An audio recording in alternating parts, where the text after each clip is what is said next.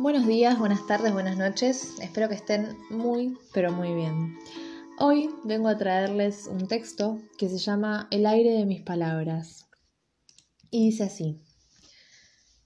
Siento que se me caen los grilletes, al menos algunos de los que me supe colocar. Seguramente haya otros que no logro identificar, pero no me puedo concentrar en ellos ahora. Estoy intentando disfrutar la sensación que dejan los que se cayeron, medio temiendo que en un arranque del viento vuelvan a su lugar. Pero los miro y se quedan en el suelo, quietitos.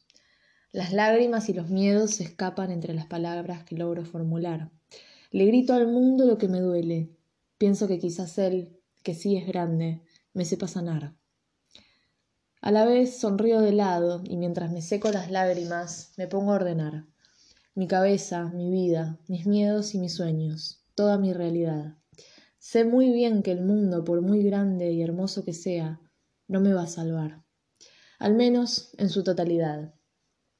De todas las peleas que me toquen, me contaron, de todas, toditas, todas, yo voy a tener que pelear siempre y al menos mi mitad. Las palabras que escribo, aunque a veces las lea y las ame y otras me den vergüenza, de verdad, son esa escapatoria que tiene mi alma cuando ya no puede más. Y también cuando está alegre y cuando quiere cantar, cuando quiere armar planes y cuando quiere mandar todo a la mierda.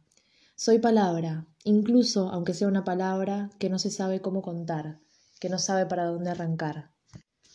Soy mil verdades en una, pero estoy segura de que mientras respire, las palabras me van a salvar.